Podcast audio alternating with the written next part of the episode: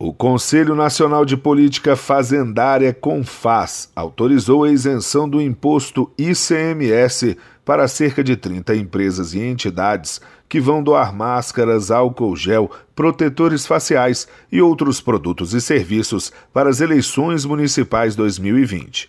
Cada governo local ainda terá que aprovar decreto legislativo ou lei específica pela Câmara Estadual.